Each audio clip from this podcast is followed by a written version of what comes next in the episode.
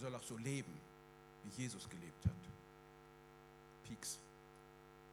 Habt ihr es gemerkt? Wir haben in uns eine tiefe Sehnsucht, uns zu unterscheiden durch ein heiliges Leben. Dieses Verlangen, anders zu sein als Sünde, als das Übliche, als das Weltgewohnte. Diese tiefe Sehnsucht tragen wir auch als Gotteskinder in uns, hoffentlich. Und dann können wir nur dankbar sein, dass es ein prägendes Reden Gottes an uns gibt. Worte Gottes, die tief in uns etwas hinterlassen. Es ist auch das Wort der Bibel, das uns sehr tief prägt. Und ich frage mich immer wieder, was prägt mich? In einer Predigt im November, ich glaube, das war Nikos Predigt, fiel wieder diese Bemerkung Identität in Christus. Diese Redewendung beschäftigt mich schon länger. Und Nico hat es wieder in mir angestoßen, darüber nachzudenken, weil ehrlich gesagt, ich konnte mit dieser Redewendung meine Identität in Christus nicht so viel anfangen. Ich habe mich dann natürlich damit immer wieder beschäftigt, was meint derjenige. Wenn ich in einem Gespräch gehört habe, dass diese Redewendung fiel, dann lauschte ich, kommt jetzt seine Erklärung, der diese Äußerung tat. Wird er mir erklären, was damit gemeint ist? Und dann habe ich mit im Internet nachgesehen und habe dort eine umfangreiche Formulierung gefunden, die, für mich, die ich für mich dann auf folgenden Satz verkürzt habe. Identität bedeutet die Summe meiner Eigentümlichkeiten, die mich als Individuum kennzeichnen und auch für andere Personen unterscheidbar machen, von anderen Personen unterscheidbar machen. Ein Individuum ist eine mehr oder weniger selbstständige Person. Eigentümlichkeiten habe ich viele. Identität ist damit mein sichtbares, hörbares und wahrnehmbares Bild in meinem Lebensumfeld. Wie bin ich, wer bin ich, wodurch bin ich jemand geworden? Identität in Christus übersetze ich für mich Identität durch Jesus Christus. Und dabei frage ich mich immer wieder mal, wer oder was hat außerdem an mir noch mitgewirkt. Ich erspare mir das Nachdenken über vorgeburtliche Umstände meines Lebens. Äh, da habe ich keinen Blick. Ich hatte auch keine Möglichkeit mitzuwirken vor meiner Geburt an mir. Selbst nach meiner Geburt war ich zeitweise jedenfalls in einem bestimmten Alter willenslos, auf mich selbst einzuwirken. Das taten andere, meine großen Schwestern. Die eine ist gerade rausgegangen, die wusste, was kommt. Ja, schließlich nach meiner Geburt war ich zeitweise willenlos, wie gesagt, im jungen Alter. Ich war immer ein braves, folgsames Bübchen. Insofern habe ich Prägungen über mich ergehen lassen. Und dann kam ich in die Phase des Nachdenkens, habe akzeptiert, was man mir sagte, oder ich habe es abgelehnt. Und damit habe ich Mitverantwortung bekommen für meine Identität jede Prägung deines Lebens hat Einfluss auf deine Identität. Das war meine Vorrede. Wir kommen einmal zu dem, was uns die Bibel zeigt, wenn wir dort die Begebenheiten lesen über verschiedene Menschen. Was trieb den Pharisäer Nikodemus zu Jesus hin? Er hatte die Wunder Jesu gesehen oder mindestens davon gehört und das schaffte in ihm eine Unruhe. Und er sprach Jesus mit den Worten an, niemand kann solche Wunder tun und solche Zeichen wie du, wenn nicht Gott mit ihm ist. Seine Prägung, Prägung des Nikodemus und seine Identität waren, mache das, was Gott verlangt, halte es ein. Und das prägte ihn ganz tief. Er spürte aber an, an, an der anderen Seite, ich habe nichts was diesem Mann gleichkommt. Alles, was mich ausmacht, ist mein Status als Pharisäer. Mehr nicht. Er spürt eine große Diskrepanz, einen Abstand zu dem, was dieser Mann dieser Nazarener, bewältigte. Und dann ging er nachts zu ihm. Und er merkte, auch das war ein Bild seiner Persönlichkeit, sich heimlich irgendwo hinzuschleichen. Dieser Mann, der Ehre einforderte von seinem Volk, hatte nicht das Rückgrat, tagsüber bei Licht Jesus anzusprechen. Und dann redet er mit Jesus Christus.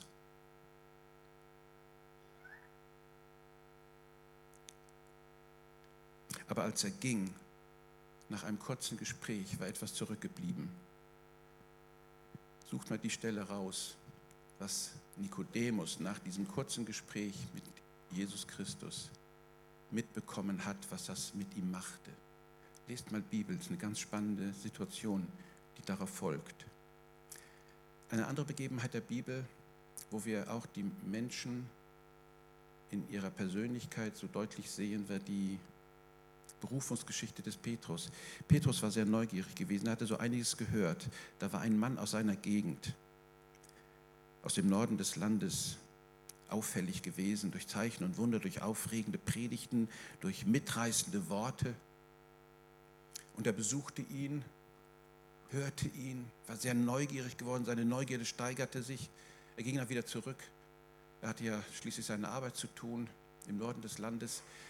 Am See Genezareth lebte er mit seiner Familie. Und dorthin kam Jesus.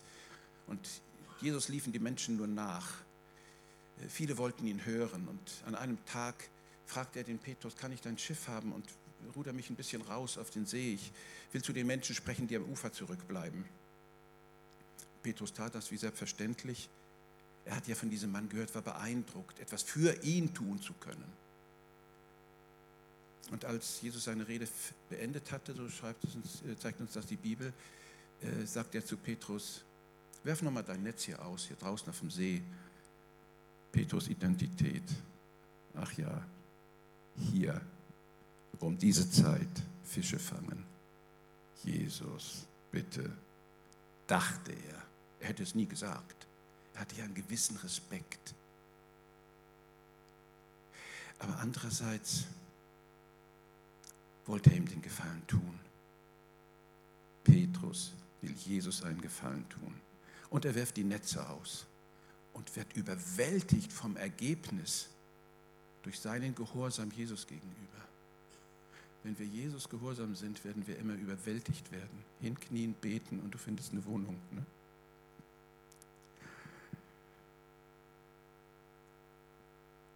Und dann die Erkenntnis, dieser Mann ist so überwältigend groß, so mächtig dem, dem alle Macht gegeben ist auf Himmel und auf Erden. Für ihn ist ein überwältigender Fischfang eine Kleinigkeit. Was war die Identität des Petrus? Ganz offensichtlich sein Beruf.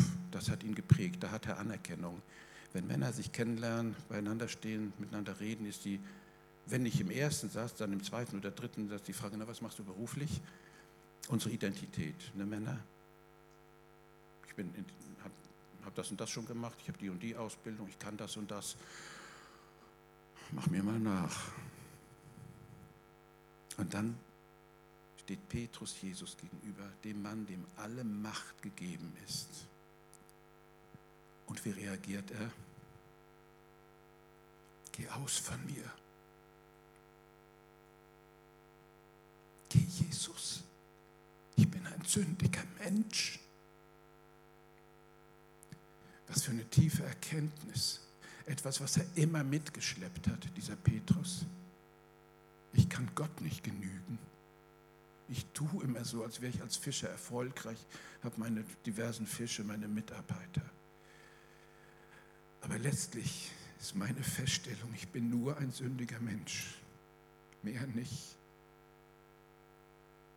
Bist du ein Lehrer in Israel und verstehst nicht, was wiedergeboren bedeutet, Nikodemus, war eine Frage, die Jesus dem Nikodemus stellte. Du verstehst nicht das Reden Gottes, den Willen Gottes, die Absicht Gottes mit seiner Schöpfung, mit allen Menschen. Du bist ein Lehrer und weißt es nicht. Und dann schleicht sich Nikodemus in die Dunkelheit, in die Nacht.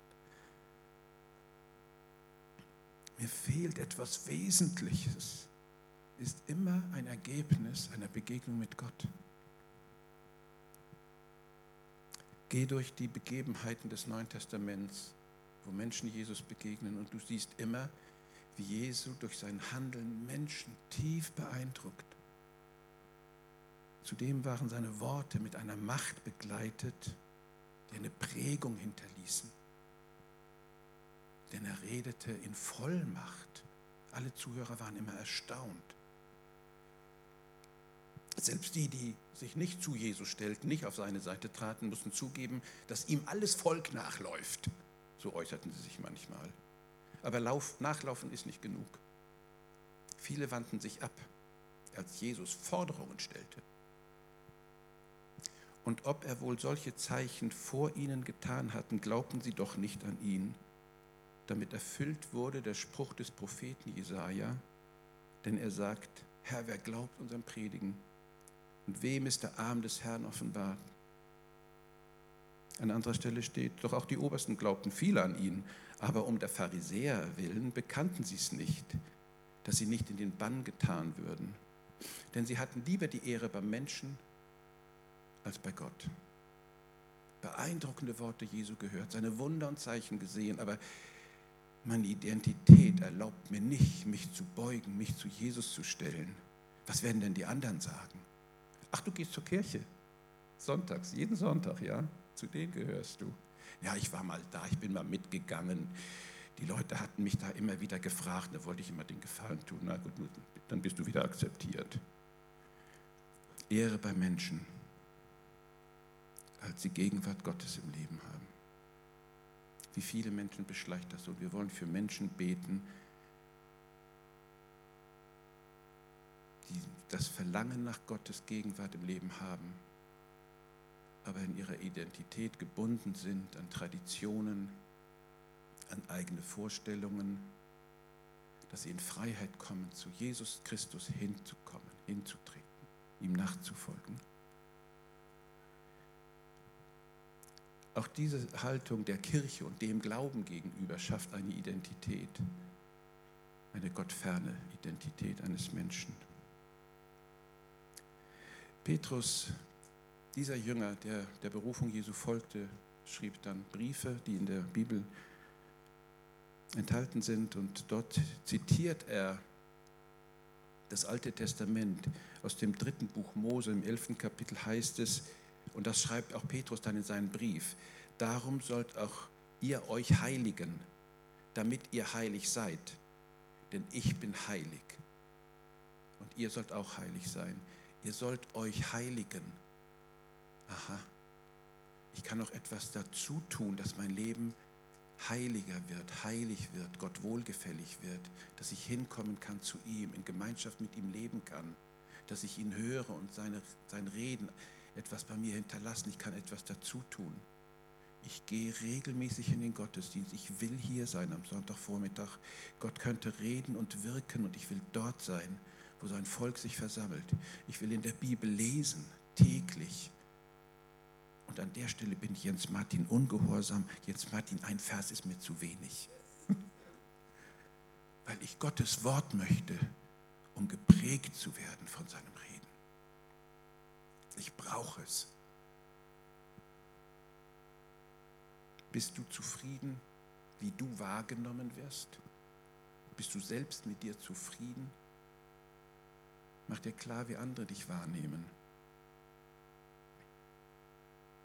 Gott, das ist dein großes Werk an mir. Wenn man in mir und an mir dein Handeln sieht.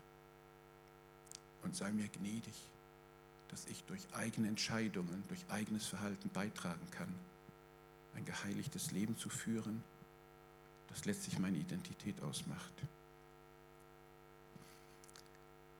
Jetzt piekt wieder etwas. Wer mir nachfolgen will, hier ich, der nehme sein Kreuz auf sich und dann folgt mir nach. Nachfolge hat immer damit zu tun, ein Kreuz auf sich zu nehmen, mein Kreuz. Nicht zu tun und so zu handeln, was andere mir sagen, wie ich als Christ sein müsste, sondern was der Herr mir sagt und mir zeigt, das als mein Kreuz auf mich mitzunehmen und nachzufolgen. Niemand von denen, Jesus persönlich sahen oder von ihm hörten, kamen an dieser Feststellung vorbei, ich bin irgendwie nicht genug. Selbst Johannes, sein Verwandter, Johannes der Täufer, ein Mann, der von Mutterleibe an mit Heiligem Geist erfüllt war, sagte, ich bin nicht wert, ihm die Schuhe zuzubinden. Eine andere Übersetzung heißt es, ich bin nicht wert, ihm die Schuhe hinterherzutragen. Selbst dieser Mann stellte fest, ich aus mir heraus habe nicht einen Wert, der vor Gott genügen könnte.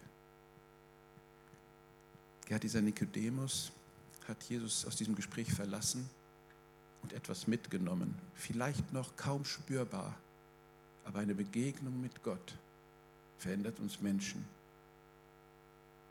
Gott gibt uns immer etwas mit. Ihr müsst von neuem geboren werden.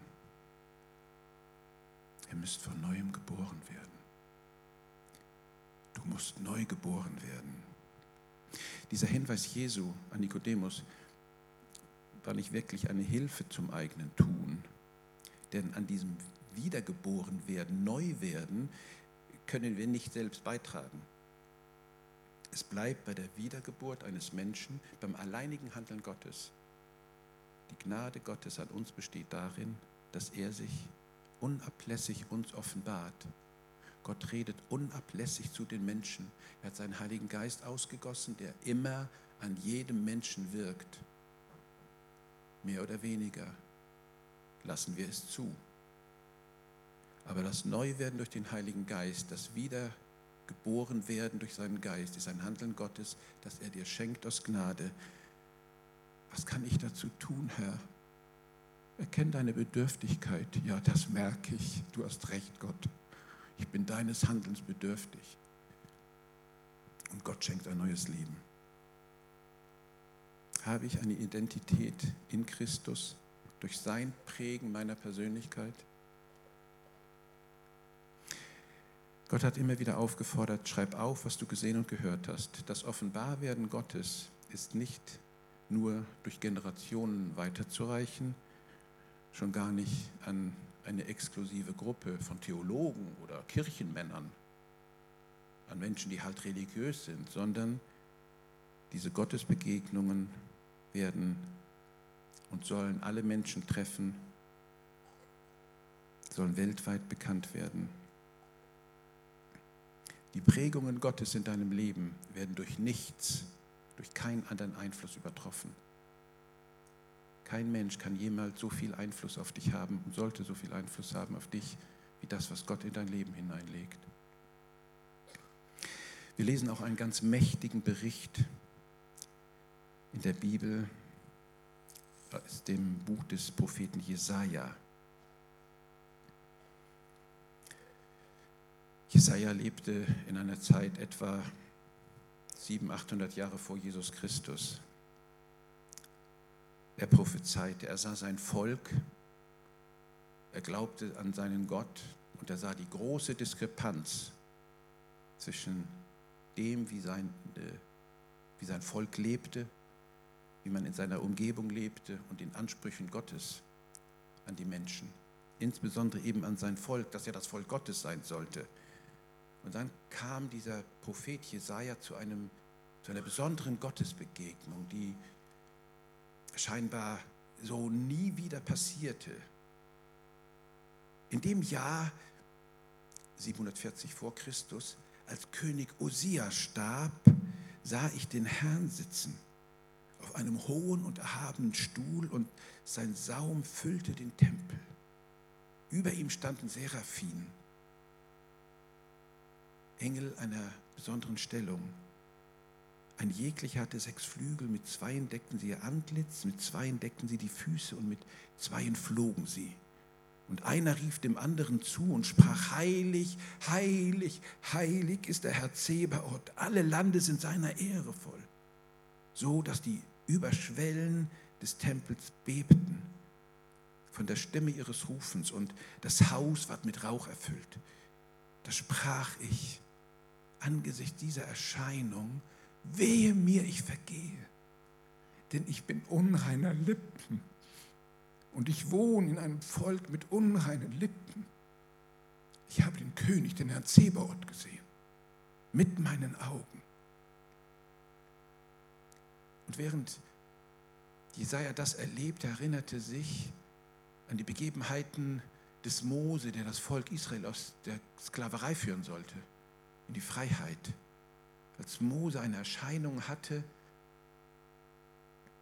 eines brennenden Busches und er wusste, das ist Gottes Auftreten, Gottes Wirken an mir jetzt. Und später, als er Gott besser kennenlernte, die Gebote, die Gesetze, die Leitungsaufgabe für das ganze Volk Israel empfing, hatte Mose diese Sehnsucht, den lebendigen Gott, der ihn leitete, der mit ihm redete, auch einmal zu sehen. Und dann geschah es, dass er wieder die Stimme Gottes hörte, aber nur aus einer Wolke und sagte ihm, du kannst mich nicht sehen. Das ist Menschen unmöglich, mich zu sehen. Ich rede zu dir, ich will dich führen, aber sehen kannst du mich nicht. Du würdest vergehen. Du würdest im gleichen Augenblick sterben, dein Leben aufgeben. Und damit musste Mose sich zufrieden geben. Und daran erinnerte sich Jesaja, als er dieses Bild vor Augen hatten und Gott sah, ich muss jetzt vergehen, sein, sein Unvermögen, seine Sündhaftigkeit erkannte, obwohl er doch ein Prophet Gottes war. So groß ist der Abstand zwischen uns Menschen und Gott in seiner Heiligkeit, in unserem Unvermögen und dann geschah etwas, was Gottes Wesen zeigt. Gott gab einem dieser Seraphim, dieser mächtigen Engel, einen Hinweis und einer der Seraphim flog zu mir und hatte eine glühende Kohle in der Hand, die er mit einer Zange vom Altar nahm und rührte meinen Mund an und sprach, siehe, hiermit sind deine Lippen gerührt, angerührt dass deine Missetat von dir genommen. Gott will deine Missetat von dir nehmen, dein Unvermögen ausgleichen, es dir nicht mehr anrechnen. Und er schickt zu dir einen Engel, dich zu reinigen. Du bist gereinigt. Du bist geheiligt. Du brauchst nicht vergehen, keine Angst zu haben vor mir. Die Gnade Gottes ist für dich da. Siehe, hiermit sind deine Lippen gerührt, dass deine Missetat von dir genommen werden und deine Sünde versöhnt ist. Gott verwirft nicht. Gott sagt dir nicht, hast du jetzt endlich kapiert, wie klein und hässlich du bist? Das sind nicht Worte Gottes. Gott ist gnädig, er neigt sich. Und dann hört Jesaja das weitere Reden Gottes ich hörte die Stimme des Herrn und er sprach, wen soll ich senden? Wer will mein Bote sein? Und dieses Empfinden, unrein vor Gott zu sein, unreine Lippen zu haben, Unsinn geredet zu haben, viel zu schnell gewesen sein im Zorn und im oberflächlichen Daherreden, was, was Jesaja in diesem Moment als eine persönliche Sünde so empfang, das war plötzlich nicht mehr da als Gott sich ihm zuwendet und sagt, wen soll ich senden? Ich brauche einen Boten. Und Jesaja ist in Freiheit und er merkt diese Freiheit und sagt, ich Herr, nimm mich. Das hat so eine tiefe Wirkung in diesem Mann hinterlassen. Ich erkenne den heiligen Gott. Ich darf meine Augen auf ihn richten und vergehe nicht, weil die Gnade zu mir kommt. Er mich heiligt. Diese glühende Kohle ist ein Bild für ein Erscheinen Gottes, das immer wieder aufgetreten ist. Siehe, ich will euch taufen mit Geist und mit Feuer. Johannes sagt es, er wird nach mir kommen. Ich taufe euch mit Wasser. Wasser über die Menschen. Aber es kommt einer mit heiligem Feuer, ein Feuer, das alle Sünde verbrennen wird. Nichts wird zurückbleiben, kein Rückstand. Und so empfand sich der Prophet Jesaja: Ich bin frei von jeder Schuld. Sende mich. In der Offenbarung gibt es eine ganz deutliche Schilderung, sodass wir einen Blick in den Himmel werfen können. Die Herrlichkeit Gottes auf seinem Thron. Die Ältesten um ihn herum beten ihn an, alle Engelwesen, unzählbare, eine unzählbare Schar, die den heiligen Gott anbeten. Und Gott auf dem Thron. Und das dürfte Jesaja sehen. Vielleicht sehen wir Gott in seiner Herrlichkeit nicht mit unseren Augen, aber Gott hat uns die Fähigkeit gegeben, mit unserem neu gewordenen inneren Menschen die Herrlichkeit, seine Herrlichkeit wahrzunehmen. Seine Größe und seine Majestät. Ein Gott, der uns nicht verwirft, der alles getan hat, uns zu heiligen, uns reinzumachen, uns anzunehmen. Wie können wir diese Heiligkeit Gottes erlangen für uns, für unser Leben? Diese Schilderung des Jesaja ist für mich sehr ergreifend. Einerseits erschütternd, aber auch sehr beruhigend. Ergreifend, weil uns hier der Himmel gezeigt wird und die Herrlichkeit Gottes beschrieben werden. Erschütternd, weil deutlich gemacht wird, kein Mensch ist dieser Heiligkeit würdig aus seiner menschlichen Identität heraus. Aber so sehr beruhigend ist diese Schilderung für mich, weil ich glaube und weiß, dass Gottes Gnade hier so deutlich wird. Ich tue alles, um dich zu heiligen, dich zu reinigen. Und er hat es getan. Es gibt eine andere ähnliche Schilderung über den hohen Priester Josua. Der Prophet Zacharia schreibt das in seinem Buch.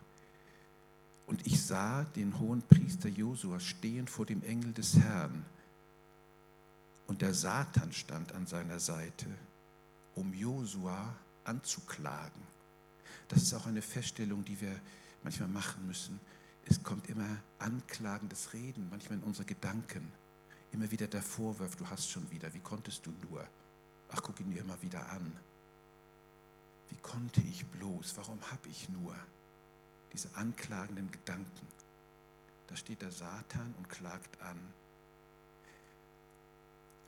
Mir ist einmal deutlich geworden, ich möchte mich nie zu seiner Stimme machen und anklagen. Und dann passiert es mir, dass ich wieder mit Vorwürfen unterwegs bin und wieder feststelle, was ein anderer falsch gemacht hat. Gott berühre meine Lippen.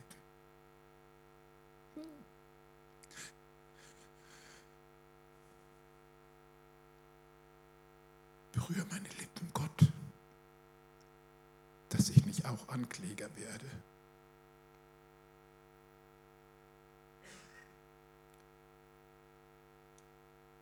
Seid zum Segnen berufen. Ihr seid berufen, Beter zu sein. Tut wohl denen, die euch hassen. Vergebt denen, die euch beschuldigen. Segnet die, die euch fluchen. Danke, Jesus. Das piekt mich.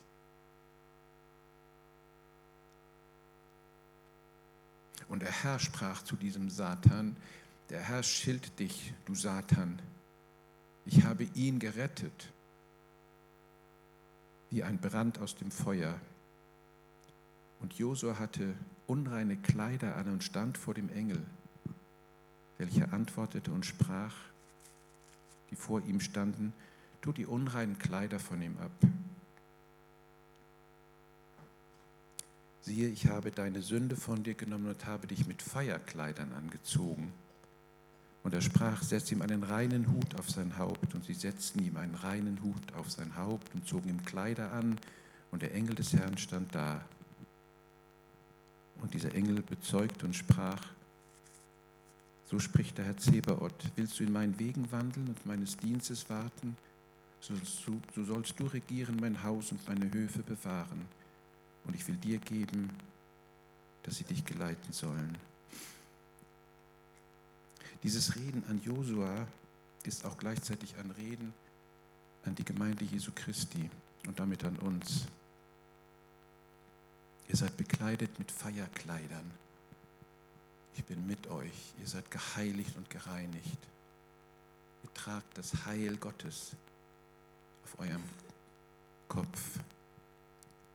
Und wenn du in meinen Wegen wandeln willst und meines Dienstes warten, mir dienen willst, dann sollst du regieren, mein Haus und meine Höfe bewahren. Das ist die Aufgabe Gottes an seine Gemeinde. Das wird zu Herausforderungen an uns führen.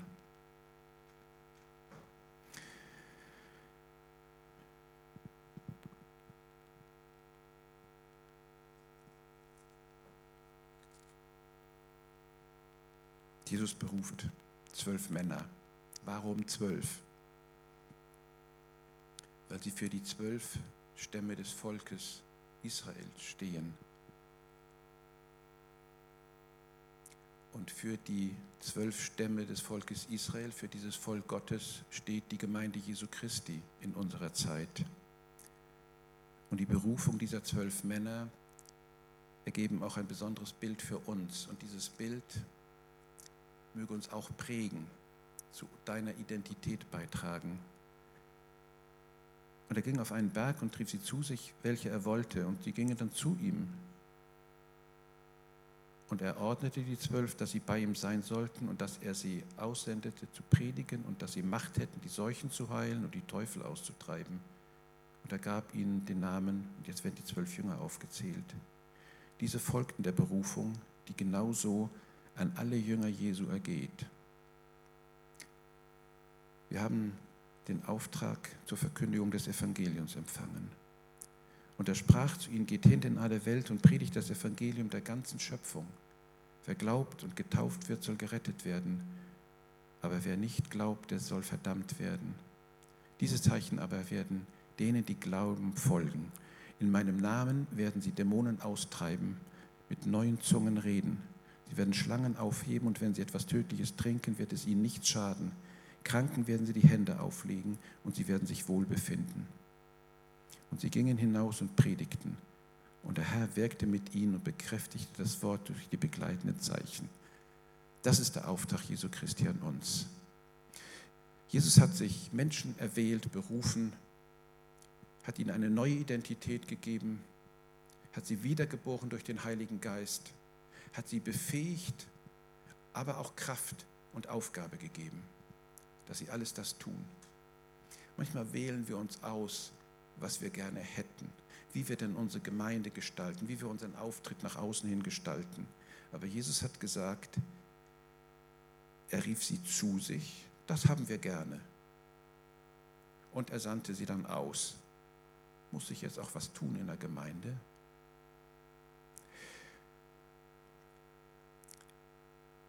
Er gab ihnen die Aufgabe, das Evangelium zu verkünden und hat ihnen Macht darin gegeben. Dass wir nicht reden wie nur die Schriftgelehrten, oberflächliches, seichtes Predigen, sondern tiefgehendes Wort Gottes, das begleitet werden kann mit der Kraft, mit entsprechenden Kraftwirkungen. Er hat uns die Macht gegeben, Kranke zu heilen ja, wir wissen, natürlich kann ich nicht heilen, sondern Jesus, du sollst Kranke heilen. Das ist doch herausfordernd. Ne? Hast du schon mal einen Kranken geheilt? Man möchte ja sagen, gerne. Aber dann wäre ja man stolz und dann kommen die Bedenken und dann machen wir es und reden es wieder ein bisschen platt und verständlich und logisch. Herr, wenn du das gesagt hast, dass ich es tun soll, dann will ich es auch machen. Ist das Stolz, gehorsam zu sein? Und Teufel austreiben. Gottesdienste sollen ordentlich zugehen, aber wenn Gottes Wort in Macht ergeht und plötzlich ein Mensch reagiert, weil dieser Ankläger Macht über ihn hat und die Ordnung des Gottesdienstes stört, bei Jesu Dienst ist es vorgekommen. Herr, kannst du meinen Sohn heilen? Er wird immer in Feuer oder ins Wasser geworfen. Da ist eine Macht, die ihn zerstören will. komm doch nicht mit sowas. Hörst doch, sieh doch, die Leute sitzen hier ganz brav, hören mir zu, wenn ich predige. Ja, aber mein Sohn wird, komm, das stört uns jetzt. So hat Jesus nie reagiert. Fahr aus, hat er gesagt. Und der Junge warf sich hin und her und der Teufel verließ ihn. Das ist machtvolles Predigen. Gott, lehr uns das bitte, dass Menschen frei werden. Es sind so viele Zeichen und Wunder geschehen, als die Jünger dann anfingen zu predigen. Jetzt kürze ich einfach ab.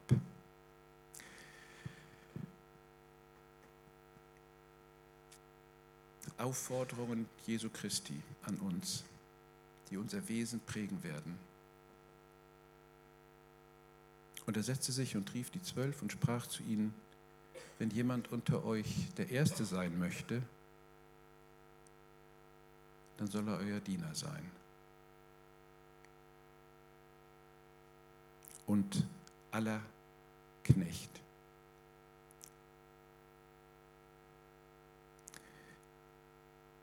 Ich habe in die sogenannte Bergpredigt reingelesen und als ich über diese Seligsprechungen hinweg war, da ging, kam ja diese Aufforderung Jesu, die an seine Jünger ergingen, die dann recht heftig wurden. Liebe deine Feinde. Klar, das ist ein bekanntes Wort Jesu.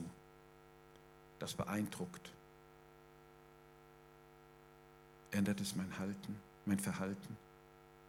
Hat sich das in meine Persönlichkeit vertieft, mich geprägt, Feinde zu lieben?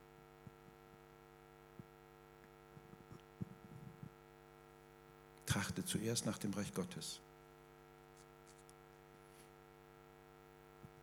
Diese Bibelstelle hat, hat meine Frau und ich einmal gesagt bekommen von unserem Jugendpastor. Das hat was mit uns gemacht.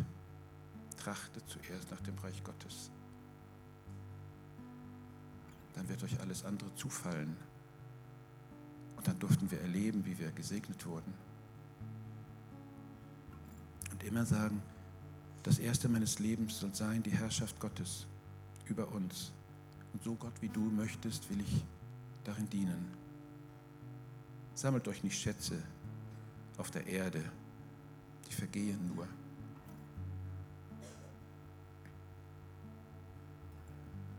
Richtet nicht urteilt nicht, macht euch nicht zur Stimme des Anklägers. Findet man das in deiner Persönlichkeit, dass du nicht richtest?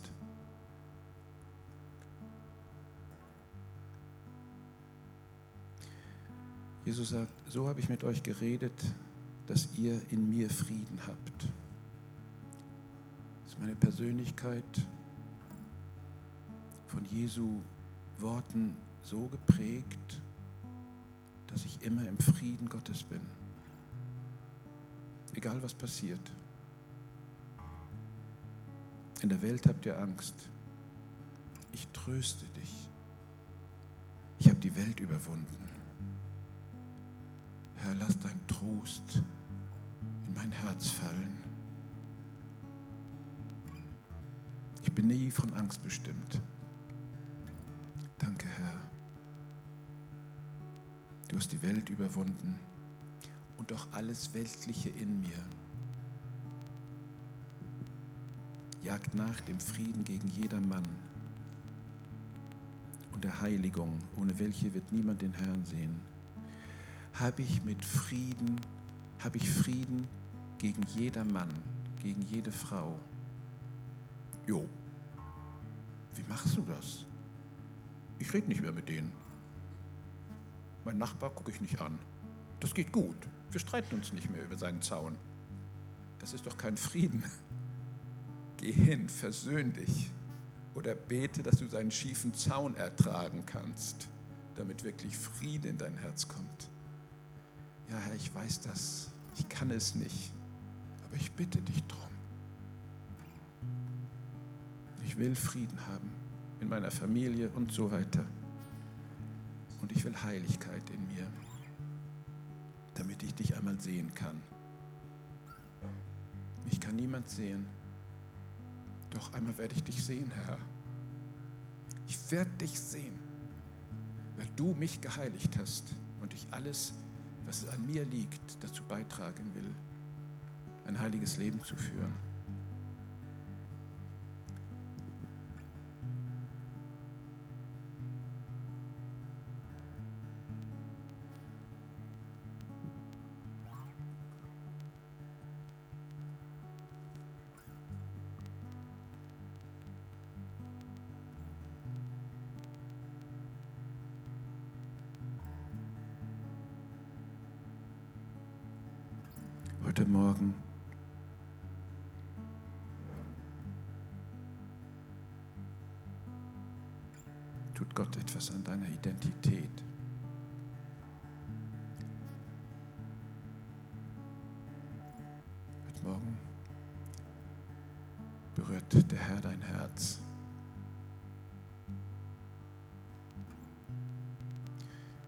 Empfängst die Fähigkeit, etwas fallen zu lassen was Gott nicht gefällt.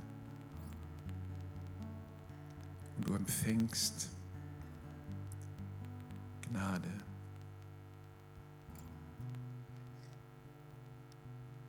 Du empfängst die Gnade Gottes und du wirst merken, wie gnädig du mit Menschen umgehst.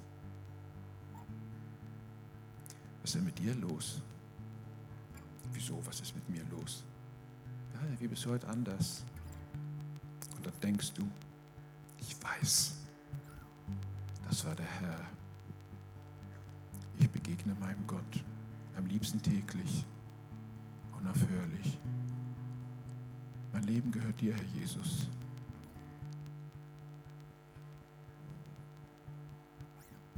Mach mich zu einem Menschen, der dich zeigt.